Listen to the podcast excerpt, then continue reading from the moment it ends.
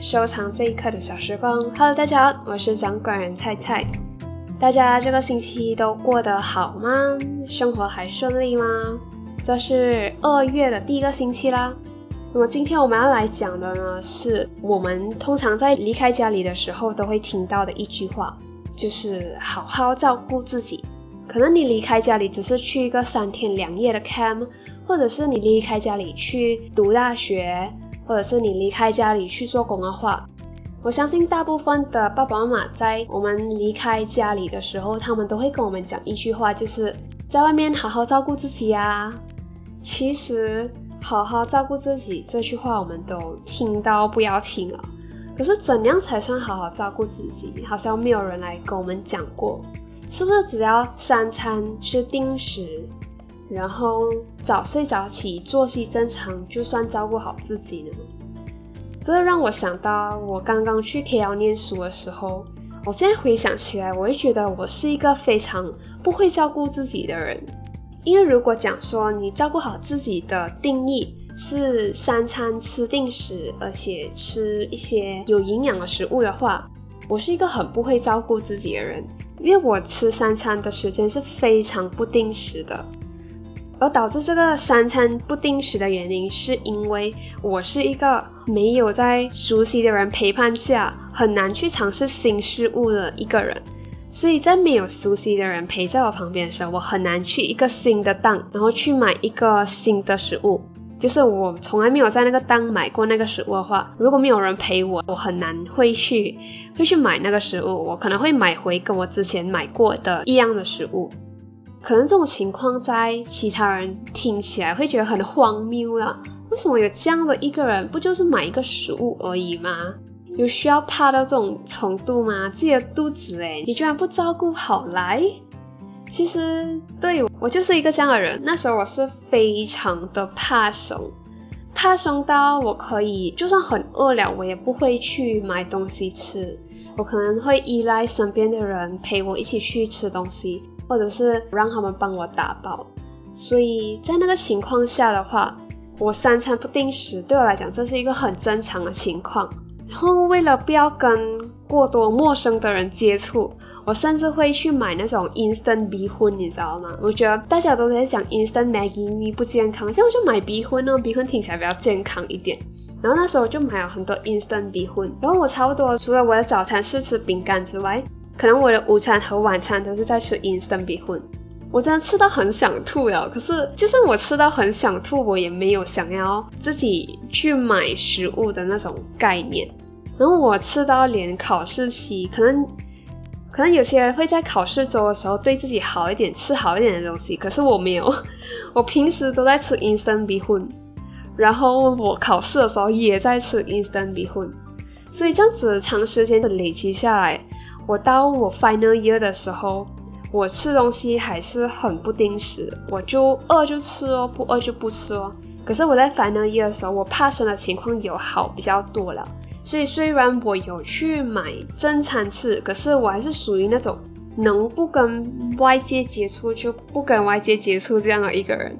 所以我相信累积了一段时间这种情况，我的消化系统应该是非常的恨我。所以在最后一年的时候，我的肠胃就出现了一种非常不稳定而且非常敏感的状况。然后那段时间我就是吃什么，然后过一阵子我就会肚子痛，就会想要拉肚子这样的情况。就非常的困扰，所以有了这样的一段经历过后，我现在就会开始比较会在吃方面比较注意自己的时间和吃的食物有没有营养这样的一件事情，所以在这里还是有一点进步的。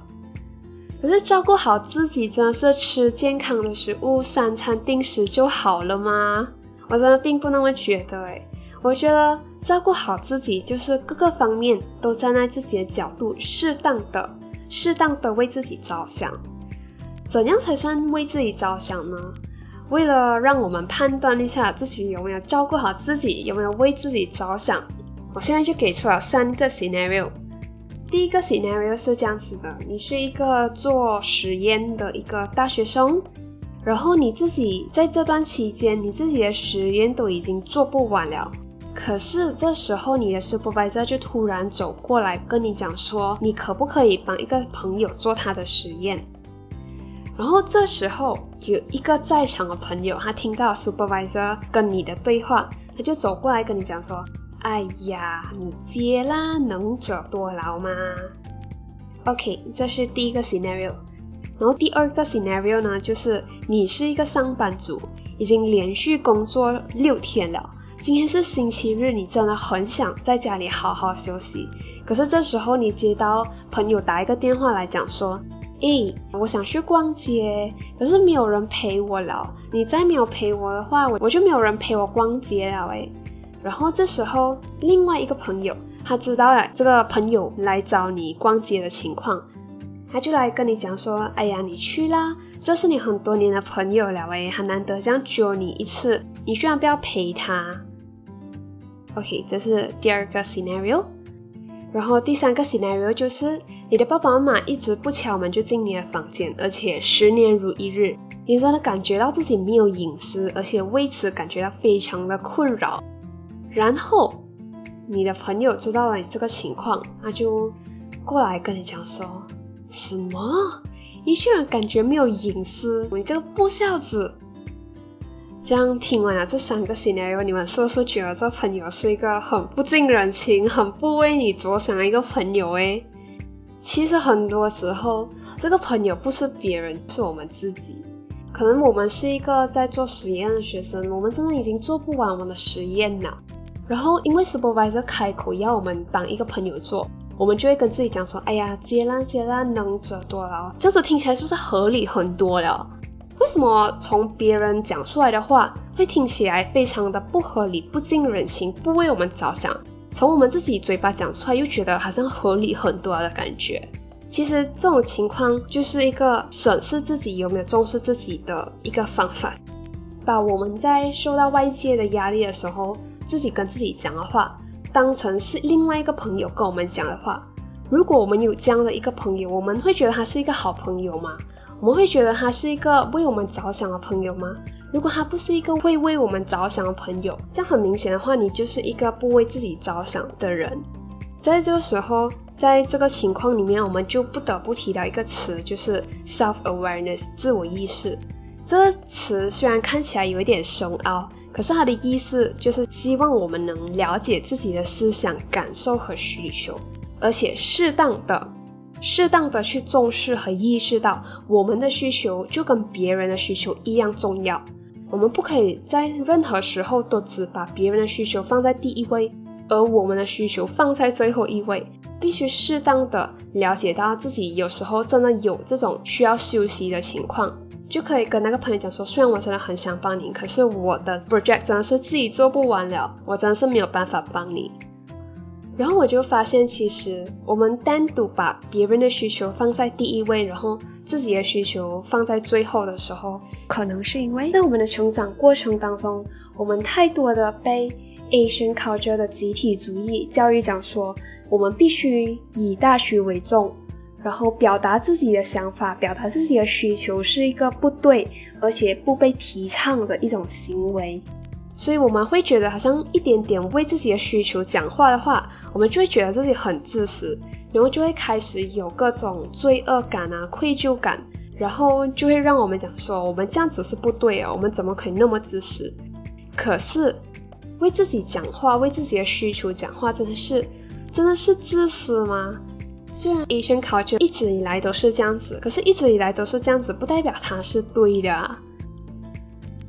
很多时候，我们逼于义务或者是道义，我们都会需要做一些我们并不想要做的事情。这时候，我相信很多人都和我一样，都会希望我们答应做一些逼于无奈必须做的事情过后，我们都希望有一个人来替我们打抱不平，希望有一个人来替我们推掉这些我们并不想要做的事情。可是事实上，我们并不需要任何人来帮我们做这些事情，只有我们有义务改善自己的生活，而不是等着哪一天一个偶然路过的路人来救赎自己。其实我会做这个主题，主要也是因为我看到身边很多朋友，有时候我自己也会因为太受 Asian culture 的影响，或者是太介意外人对我们的批评。然后我们总是都是把别人的需求放在自己的需求之前，很多时候都会对自己的需求假装好像看不到这样子。哦，我是一个没有什么需求的人，你们有什么 demand 我就会 fulfill 你们这样子。可是这时候往往我们在 fulfill 别人的 demand 而没有去关注自己的需求的时候，都会让自己在生活中感觉到非常的委屈，非常的不开心。严重的话，我们甚至会觉得活着是一件非常痛苦的一件事情。如果在听 podcast 的你是一个因为成长环境和一直以来接受的一些教育，导致你是一个非常不重视自己的人的话，我希望你能从现在开始，我们一起开始的适当的、适当的重视自己的需求，从小事开始，从今天开始，勇敢的为自己。要相信我们都是有能力、有资格，而且可以为自己的需求发声的人。所以这一集的生活胶囊就到这里结束啦。希望我们都可以开心且不受拘束的活出自己的人生。那么我们下个星期再见啦，拜拜。